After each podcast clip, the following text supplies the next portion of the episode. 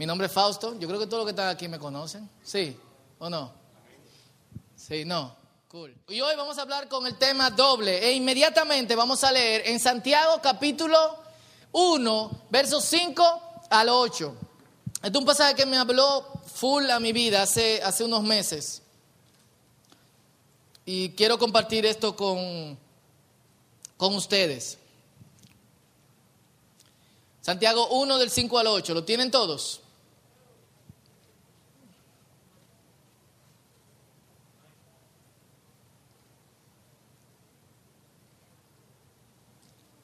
Santiago 1. Santiago está entre Génesis y Apocalipsis. ¿Eh? Más cerca de Apocalipsis que de Génesis. Que de Génesis. ¿Lo tienen? Todo lo tenemos. Dice así. Si a alguno de ustedes le falta sabiduría, hemos estado hablando de decisiones y hemos dicho que según el concepto judío, sabiduría es la capacidad de tomar buenas decisiones. Pídasela a Dios y Él se la dará. Mi prima Sofía está aquí, la palabra griega para sabiduría es Sofía. Dice, si a alguno de ustedes le falta Sofía, aquí tenemos Sofía, pídasela a Dios y Él se la dará. Pues Dios da a todos generosamente sin menospreciar a nadie. ¿Cuántos dicen amén? Pero pida con fe, sin dudar. Porque quien duda es como las olas del mar, agitadas y llevadas de un lado a otro por el viento. Quien es así, no piense que va a recibir cosa alguna del Señor. Es indeciso e inconstante en todo lo que hace. Y ese versículo 8 en la Reina Valera dice, la persona de doble ánimo, ¿eh? ¿Qué dice? Es inconstante en todos sus caminos.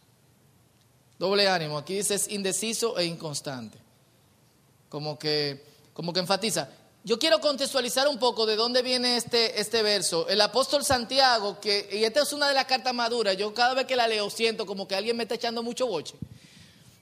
Santiago era uno de los apóstoles y también hermano de Jesús. Era el líder de la iglesia de Jerusalén. Fue el único apóstol que nunca se movió de su lugar. De hecho, se cree que murió en Jerusalén. Y Santiago le dice a estos creyentes, señores, y habla de fe. El otro día, este es un paréntesis. Ah, es impresionante cómo algunos versos de la Biblia eh, constantemente nos hablan. Y el otro día yo estaba leyendo ese versículo donde dicen los discípulos, que hay un corito de eso, si tuviera fe, como un granito de mostaza. Y Quinito cuando se convierte, eso es lo que va a grabar. La fe como un granito de mostaza. ¿Eh? Con la magulira ahí. Era feo, de botas. Ok. Y los discípulos le dicen a Jesucristo, Señor, aumentanos la fe. Y oigan la respuesta de Jesucristo, si tuvieran fe. Los tipos le dicen a Jesucristo, aumentanos la fe. Jesucristo está diciendo, no, es que ustedes no tienen. Si ustedes tuvieran fe así, ustedes le dirían a esa montaña, muévete, y la montaña se moverá. Analicemos eso desde nuestro punto de vista. Y quiero que tomen ese versículo mientras nosotros estudiamos lo que vamos a estar viendo hoy. O sea, muchas veces uno dice, Señor, aumentame mi fe. Y el Señor le dice, si tú tuvieras fe. y Santiago lo pone dentro del siguiente contexto. Eh, las iglesias pasaban pruebas en todo el mundo. Eran perseguidas la gente simplemente por ser cristianos. Y él le dice, hermanos míos, siéntanse bien cuando estén pasando por momentos difíciles. Pues la prueba de su fe produce paciencia. Y la paciencia produce constancia. ¿Eh? Y constancia obviamente es perseverancia, es uno apegarse a algo a pesar de lo que esté pasando. Uno es constante a pesar de lo que esté, de lo que esté pasando. Y volvamos, volvemos ahí más adelante. Hay diferentes formas en que uno es probado como creyente. Hay tentaciones, ¿Eh? ¿eh? tentaciones económicas, tentaciones sexuales, tentaciones, eh, ¿qué más? No sexuales, ¿eh? Ya hablé económica, robo y ese tipo de, de cosas. Hay también pruebas, hay pruebas físicas, hay enfermedad, hay pruebas familiares, hay problemas que vienen sobre nuestras familias que uno no encuentra cómo salir de, de eso.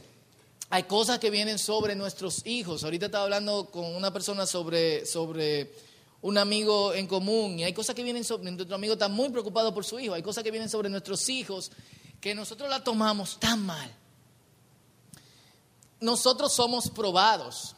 Eso es algo que no podemos quitarnos. Y Santiago dice, siéntanse, siéntanse bien. En IKEA eh, tienen esta cuestión, eh, tú le puedes quitar el audio, bueno, déjalo ahí, o allá.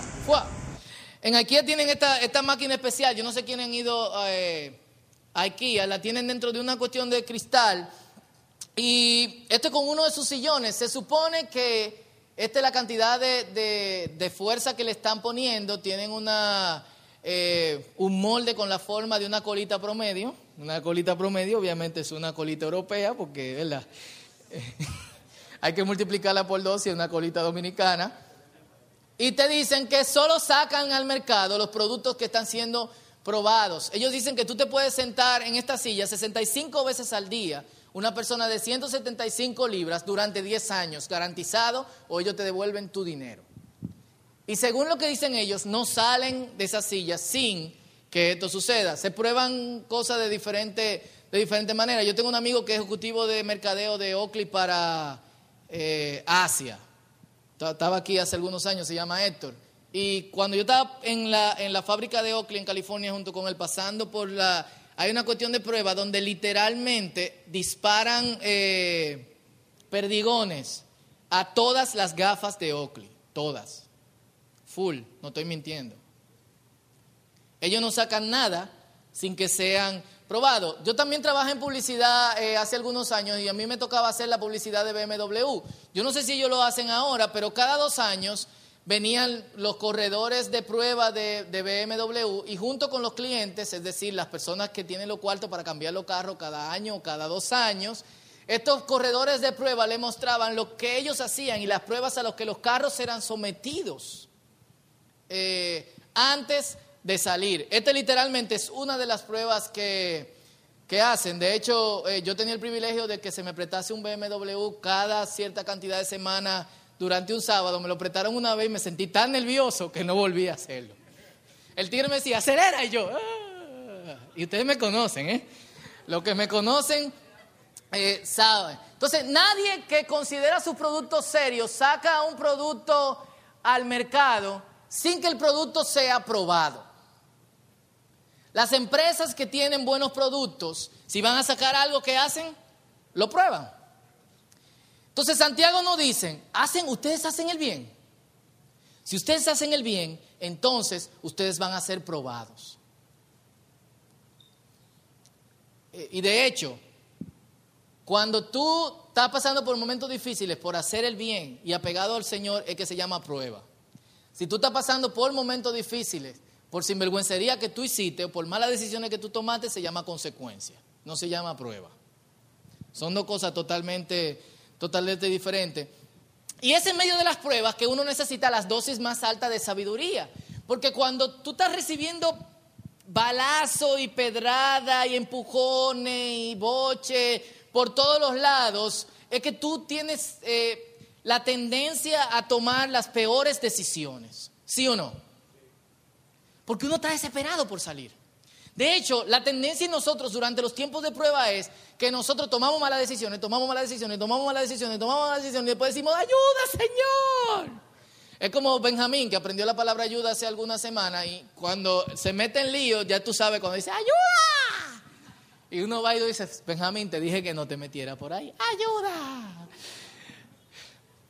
Entonces, Él nos está diciendo, señores, a pesar de las pruebas, sean constantes perseveren. Hay una frase de Nietzsche que decía que Dios estaba muerto, pero esta frase está buena. Y él dice que las únicas personas que conseguirán algo son las personas que tengan una larga, una obediencia prolongada en la misma dirección. Una obediencia prolongada en la misma dirección. Y él dice, eso se llama perseverancia. O constancia. Y la constancia es lo que nos permite que nosotros lleguemos al final, que no se altere nuestra mente mientras nosotros somos probados, que tengamos fe y que no dudemos. Ah, duda.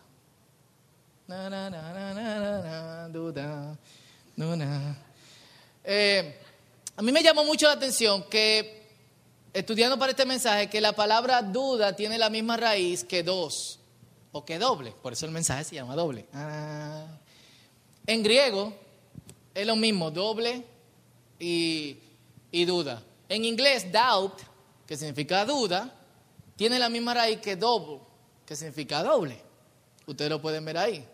Doubt, doubt. El por qué los gringos pronuncian diferente, pregúntenselo a ellos. Pero tienen la misma raíz. La raíz es el número dos. En chino, el carácter de duda es una persona con los pies en dos botes. Cuando yo digo carácter, es la escritura china. Y en quechí, que es eh, una lengua maya de Guatemala, la duda es una persona con dos corazones. Ahí tienen, Wikipedia. En el pasaje que acabamos de leer, el que duda es una persona que tiene doble ánimo. ¿Qué significa una persona que tiene doble ánimo? Que se siente de esta manera y de ¿Eh? ¿Qué fue? Ah, me entendió mal. Él dice que nunca se desaniman porque tiene doble ánimo. No, y quedó por uno. Eh, pero la persona de doble ánimo es una persona inconstante.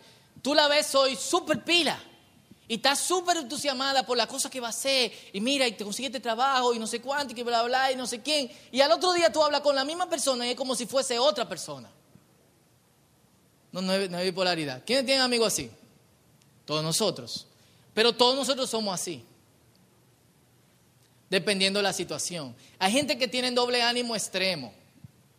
Pero ah, todos nosotros tenemos doble ánimo en diferentes maneras. Yo, y la forma en que este pasaje me dio hace, hace, hace meses, hizo que yo tomara decisiones eh, en cuanto a esto. Yo descubrí que a mí se me ocurrían cosas súper ásperas y que de repente yo como que la dejaba en el olvido simplemente porque mi ánimo bajaba acerca de eso. ¿Y qué yo hacía? Cuando se me ocurría algo ápero que yo sabía que iba a tener cierto impacto, ¿qué yo hago? Inmediatamente le meto mano. Y quienes van a colaborarle conmigo le digo, vamos a meter mano toditos juntos, porque si no metemos mano toditos juntos, entonces yo me voy a desanimar. Yo estoy consciente de ese problema que gracias a Dios ha ido, ha ido desapareciendo. Entonces el hombre de doble ánimo va en dos direcciones al mismo tiempo. Y quien va en dos direcciones al mismo tiempo, ¿llega a algún lado? No. No llega a ninguna parte, señores. Esta persona quiere ser generoso, pero acumula cosas y he agarrado con, con alguna, préstame tal cosa. Eh, no, eso no. Quiere ser humilde, pero al mismo tiempo quiere que la gente reconozca su humildad. Y podemos dar no sé cuánto, eh, los ejemplos que ustedes, que ustedes quieran. Hay un hombre que, estaba sacando un, un demonio, que según él dice doble ánimo, y el, y el, hombre estaba reprendiendo al demonio y le dice, demonio, dime tu nombre ahora, esa cosa que hacen. Si me tocara reprender un demonio, yo lo saco y ya, pues vamos a salir de esto. Y el demonio dice, soy un demonio de mentira. Así que el hombre dudó y dijo, el demonio de mentira. Demonio de mentira, ¿estás diciendo la verdad?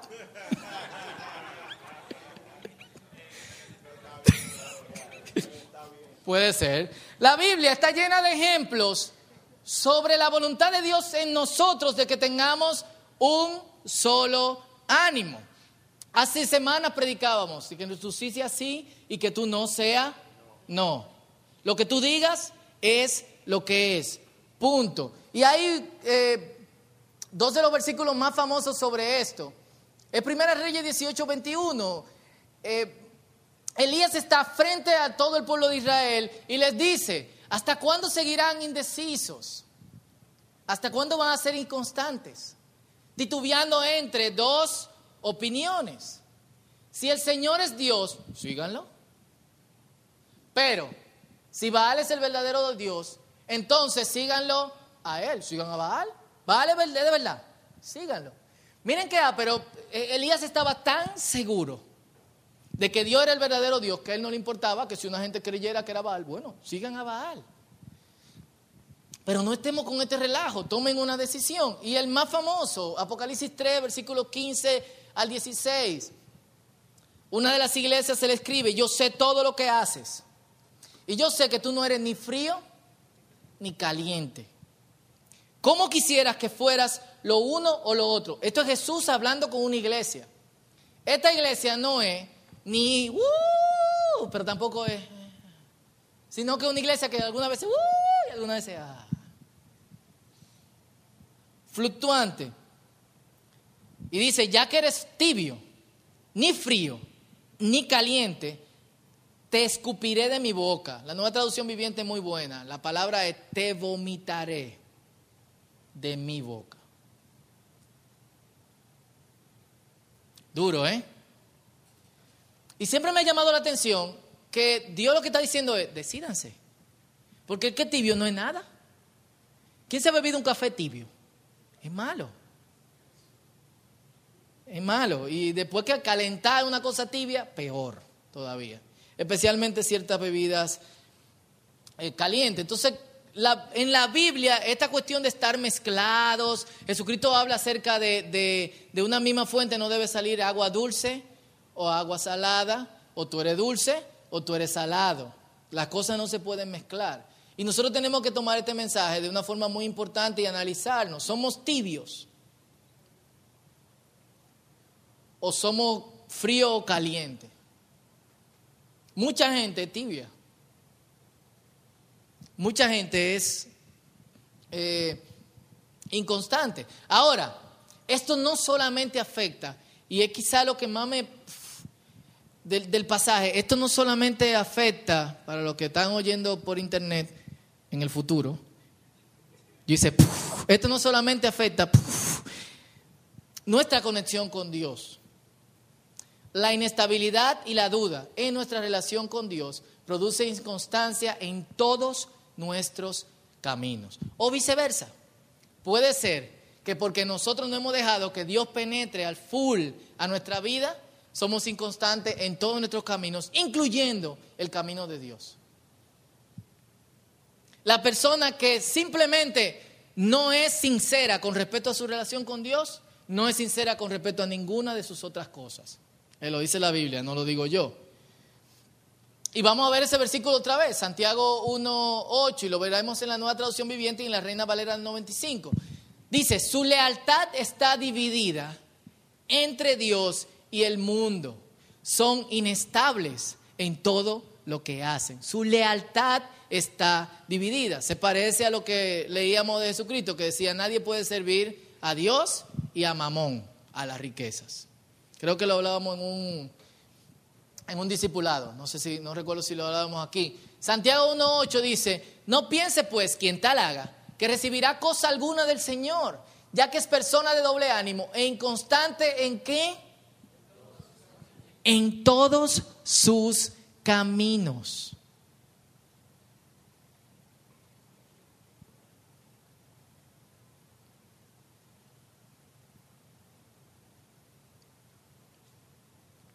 Ahora, ¿es verdad eso? No sé, por su experiencia.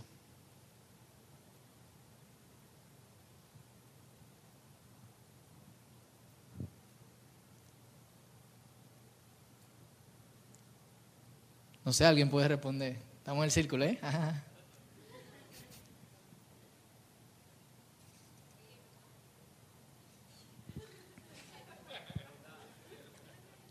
No, y full, o sea, la persona que es inestable en su relación con Dios, quiere ser lealtad a Dios y tiene que tener lealtad a Dios y lealtad al mundo, a veces le es infiel al mundo. Y también le es infiel a Dios. Entonces tú no tienes nada.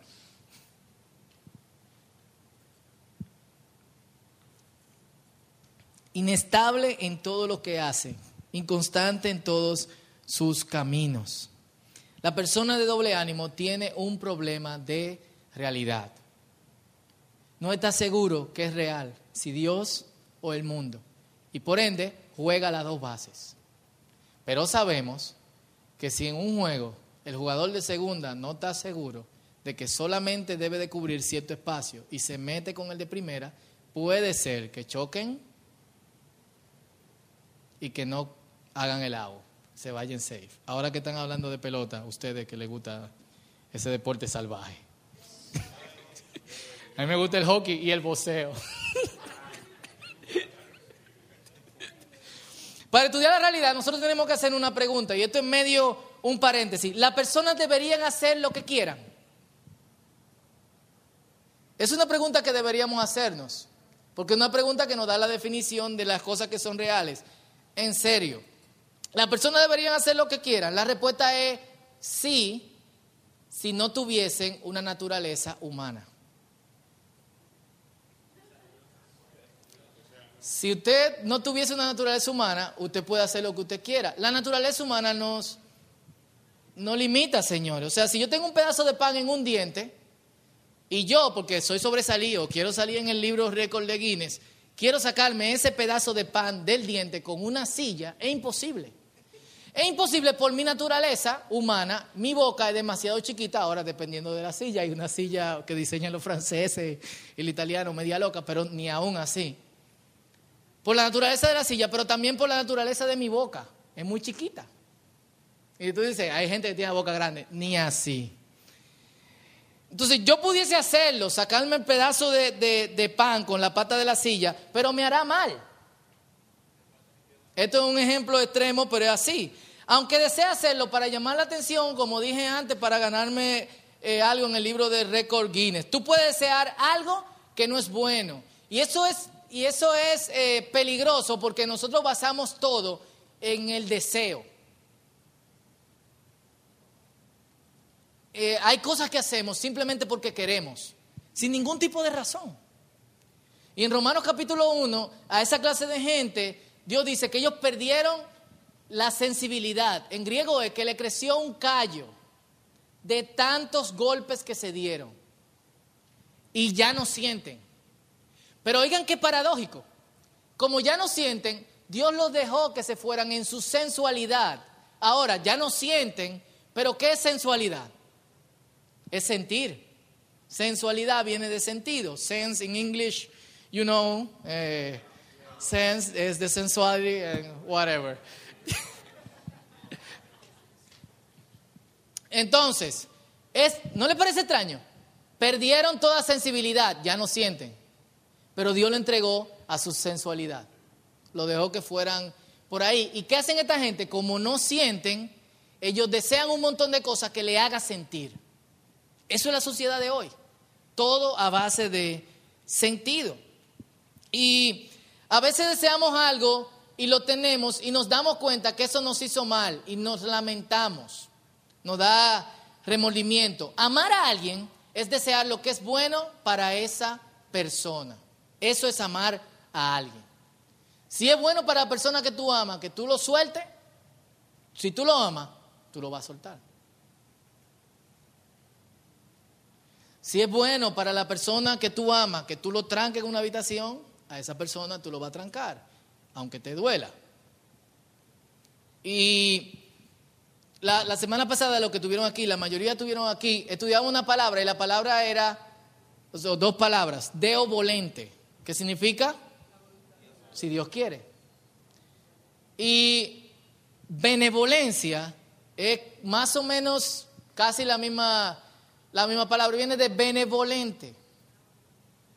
La persona que es benevolente, o sea, que hace benevolencia, es la persona que te desea bien. Quien te ama es benevolente, te desea bien. Si yo quiero hacerte bien, y lo que tú quieres te hace el mal, yo no haría lo que tú quieres. Ahora eso aplica a nosotros, amarás a tu prójimo como a ti mismo. Si yo me amo, yo voy a hacer lo que me hace bien. Y si algo no me hace bien, aunque yo lo quiera, yo no lo voy a hacer. Si yo me amo.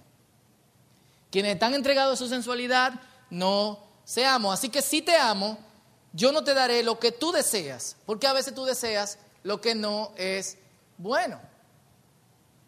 Y los que tienen hijos, Maciel y Wellman van a experimentar eso eh, ahora. Saben que muchas veces, qué sé yo, los chamaquitos llegan y dicen, mamá, yo quiero un bate. ¿Para qué? Para darle un palo a este. Y tú le dices, no, qué sé yo, un camión. ¿Para qué tú quieres el camión? Ahora vengo, voy a pegarle un camionazo a fulanito. No, no tiene camión. Ah, tú no me quieres. Ah. Entonces, El problema del doble ánimo, y, estamos hablando de pedir, eh, muchas veces cuando nosotros pedimos, y hasta nos preguntamos si Dios nos ama de alguna u otra manera, nosotros medimos a Dios dependiendo de si Dios puede darnos algo o no, en el momento en que nosotros entendemos que lo necesitamos o no. Ahora, siguiendo ese pasaje, puede pasar de dos maneras. Puede pasar que Dios desee darte eso, pero tú seas de doble ánimo. Si tú eres de doble ánimo, tú eres como una persona que dice, como si yo le dijera a Maelía, Maelía, tírame una pelota, y Maelía tiene que tirarme la pelota mientras yo me estoy moviendo así. Tírame la pelota. Y Maelía va a estar como que, papá, párate, cuando tú te pares, yo te tiro la pelota. Hay veces que Dios no nos tira la pelota porque no paramos, le pedimos a Dios, pero inmediatamente arrancamos. Le pedimos a Dios, pero en la esquinita de nuestra mente, ahí, es lo que nos dice, Dios no lo va a hacer esto. ¿Sí o no? O nada más a mí, ¿qué me pasa?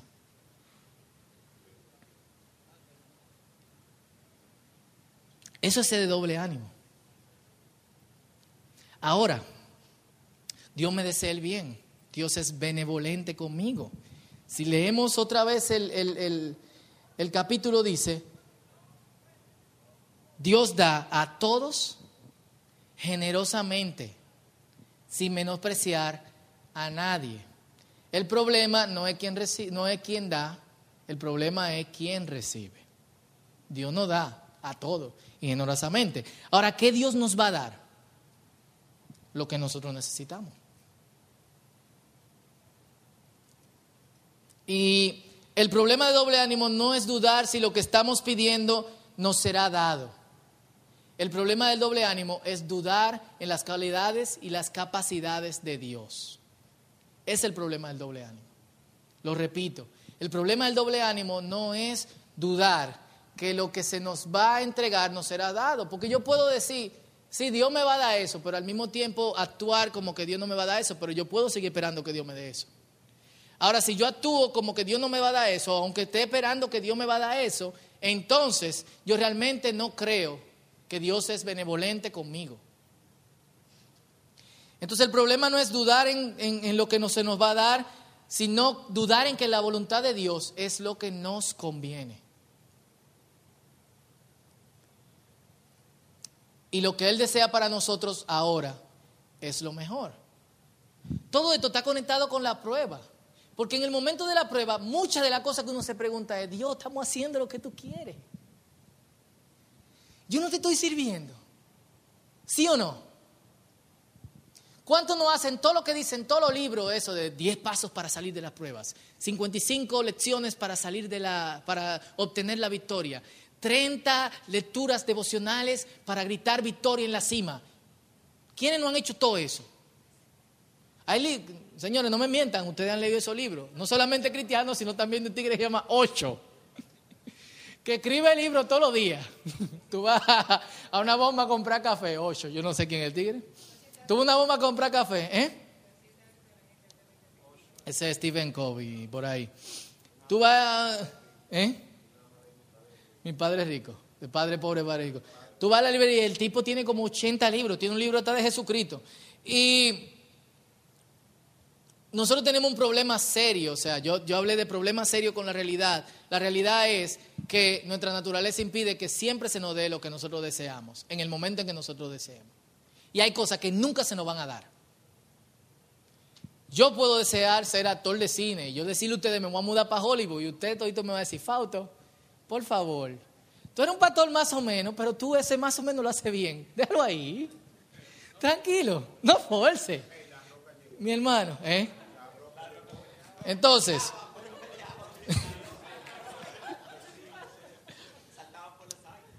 entonces señores, ¿qué es lo que nosotros tenemos que atacar? Nuestro doble ánimo. Y nuestro doble ánimo en todo tiempo. En toda situación, nosotros debemos de mantener la misma postura. Es, es fácil mantener un solo ánimo cuando todo está saliendo bien. Full. Ahora, es difícil tú mantener un solo ánimo cuando las cosas están saliendo mal. Juan el Bautista en la cárcel salió y le mandó, a, no salió, pero mandó a preguntarle a Jesucristo, oye, dile que si es él o tenemos que esperar a alguien. Juan el Bautista, más grande en el reino de los cielos, doble ánimo. Y lo vemos así, gracias a Dios la Biblia no oculta los defectos de la gente que por alguna razón están ahí. Entonces, el mismo ánimo es que a través de toda situación nosotros aprendemos, primero, a que la prueba de nuestra fe produce paciencia. ¿Qué es paciencia? Es esperar. Yo estoy esperando en el Señor. Loco, pero ya tú tienes mucho tiempo esperando en el Señor, no sé qué cosa cuánto. La gente que no tuvo paciencia la cometió. Y nosotros estamos pagando eso hoy. Porque Abraham no tuvo paciencia en esperar el Hijo de Dios. Nacieron los árabes. Y la misma Biblia dice, Ismael, no te preocupes, yo tengo un propósito con él. Y él siempre va a estar luchando con sus hermanos. Va a ser un dolor de cabeza para todos. Y cuando usted le dice que el niño creció en el desierto y se hizo fuerte y hábil con el arco, con la flecha y con la espada. Porque no había bomba molotov de fabricación casera. Estamos hasta hoy. El doble ánimo de una persona que Dios le dijo, espera. En esa espera nosotros tenemos que entender que nosotros somos eternos. No estamos limitados por este espacio, somos eternos. Y Dios hará su cuestión a su tiempo y será mucho mejor. Entonces, la fórmula es contra el doble ánimo. Y no es que haya una fórmula, pero yo quiero decirle un par de cosas. O cinco. Uno, si somos de doble ánimo en ciertas situaciones, ¿qué hacemos? Porque algo tenemos que hacer. No vamos a parar aquí a hablar del doble ánimo y no decir qué nosotros vamos a hacer con eso. Primero, toma una decisión. ¿Qué dirección tú vas a tomar? ¿Vas a seguir a Dios o vas a estar en el mundo? ¿La vida o la muerte? Le dijo Josué al pueblo de Israel, eligen, señores, tienen enfrente ustedes el camino de la vida y el camino de la muerte. Elijan pues la vida. ¿Seré dulce o seré salado? Miren qué loco, que Dios no, o sea, tú dirías, yo prefiero una gente que esté en el medio. Nosotros preferimos una gente que esté en el medio. Dios prefiere una gente que diga, yo soy un desgraciado, yo no quiero nada contigo, esto es lo que yo soy. Esa persona tiene más esperanza porque sabe lo que es. Una persona que está en el medio no sabe lo que es. Frío o caliente. Toma una decisión. Una vez tú tomes esa decisión, apégate a tu decisión. Ojalá sea, y lamentablemente no es algo que yo pueda controlar. Tú puedes tomar una buena decisión o una mala decisión. Ojalá sea una buena decisión. Pero apégate a tu decisión. Nosotros tenemos, y es por las cosas que ahora mismo, o sea, nosotros siempre tenemos otra opción, así que no queremos sentir remordimiento. Pero te voy a decir una cosa, siempre hay una camisa más chula que la que tú compraste. Siempre hay unos zapatos más ásperos. Siempre hay una jeva que está más buena. Siempre hay un hombre que está maduro. Y cuando tú compras una computadora que es la última en el mercado, probablemente ese mismo día o la semana que viene, Apple va a sacar otra vaina.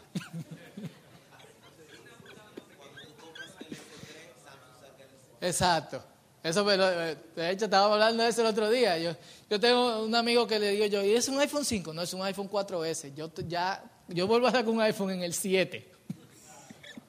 Pero hay gente que compra un iPhone 5 y después, fu, iPhone, 6. Hey, vendo iPhone 5 a mil pesos, lo que sea. Mentira, pero bueno. Entonces nosotros estamos, como que queremos acapararlo todo. Siéntete en paz con que tú no puedes acaparar todo. Tranquilo con lo que tienes. Toma una decisión, apégate a la decisión y trata de no sentir remordimiento. Punto. ¿Cuántos dicen amén? Tercero, no fluctúes con las opiniones de la gente. La gente, sea lo que sea que tú compres, te va a decir, eh, eh, tú deberías hacer esto, no, tú deberías hacer lo otro. Una vez que tú tomas decisión, también tú no escuchas la voz de la gente. Yo tengo un amigo que dice, no escuche los profetas del fracaso. ¿Eh? Wellman canta que el mundo critica pero no mantiene. Y hay un pastor por ahí que dice que te pongas delante de las críticas. En este momento, en este mismo instante, hay par de gente hablando de todito ustedes. Full. Full. Full. Hay probablemente gente teniendo una conversación en Facebook o poniendo un comentario en Facebook que tiene que ver contigo. Yo pensaba que era mi amigo. La gente no es leal.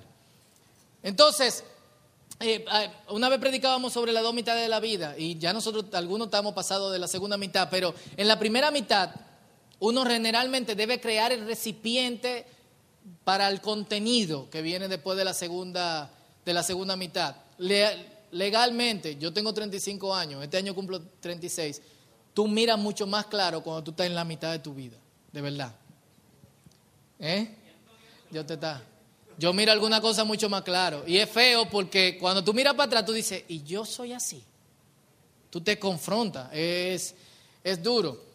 Entonces, no fluctúes con los cambios de ambiente. Eso es lo cuarto. O sea, la gente te va a decir y te va a criticar, ta, ta, ta, ta, ta. El ambiente va a cambiar. No fluctúes. Y lo último, ten fe, no dudes, persevera.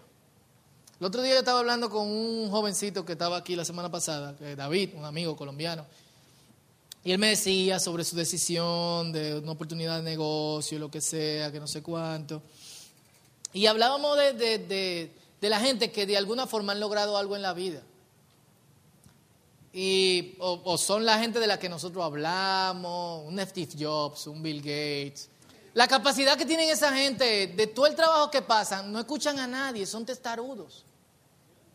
Y durante un gran tiempo, dos, tres, no meses, años, esa persona están recibiendo ataques, bombardeo. Muchachos, va a la universidad. Fulanito consigue un trabajo. Mira, pélate. A esto, a lo otro. Y esos tipos están ahí. Eh, pero full, miren, señores, y, con esto termino. Eh, y me acuerdo, esta semana yo estaba leyendo un estrato de algo de Winston Churchill. Inglaterra fue la nación que más sufrió durante la Segunda Guerra Mundial. Londres estaba siendo bombardeado constantemente. O sea, lo que de aquí han ido a Londres, que yo sé que algunos han ido, saben que te dicen, esa es la Torre de Londres, pero esa no es la verdadera, porque en 1944, no sé cuánto, un bombardeo, no sé cuánto. Es el castillo de Henry, no sé cuánto, pero ese no es el verdadero, porque no sé cuánto, un bombardeo. O sea, sufrió. Eh, lo que han visto en Narnia, la historia empieza así, los niños lo mudan al campo porque las ciudades estaban siendo bombardeadas. Y Winston Churchill se conoce por mantener el ánimo, mantener, o sea, todos los días Winston Churchill hablaba por eh, eh, la BBC de Londres y daba un discurso a la gente. Winston Churchill, de hecho, fue de las personas que motivó a C.S. Lewis para que todos los días hablase por la radio en el tema del cristianismo, en algo que luego se convirtió en uno de los libros más influyentes cristianos, se llama Mere Christianity. Y Mel Christianity eran C.S. Lewis hablando por la radio, tratando de, mantener, de hablar con el pueblo inglés, de persuadirlo de que se conviertan al cristianismo, de que mantenga su fe, de que estén firmes, en medio de una época que era fuerte y dura. Y una de las frases de Churchill que yo leí fue, si tú estás caminando por el infierno, sigue caminando. No es que tú estés en el infierno y quédate ahí. Él dice, si tú estás en las peores condiciones posibles y tú estás seguro que es el camino que tú tienes que recorrer, camínalo. Eso es una persona de un solo ánimo. Lo que han visto de King's Speech, la persona que fue antes de Winston Churchill renunció, inmediatamente empezó la guerra. Winston Churchill heredó el gobierno de Inglaterra. Y eso es lo que la Biblia nos dice. Están en pruebas. Manténganse firmes, tengan paciencia. La paciencia fortalece su fe y esa fe se convierte en constancia. Perseveren, estén tranquilos, estén quietos, no sean de doble ánimo. ¿Por qué no oramos?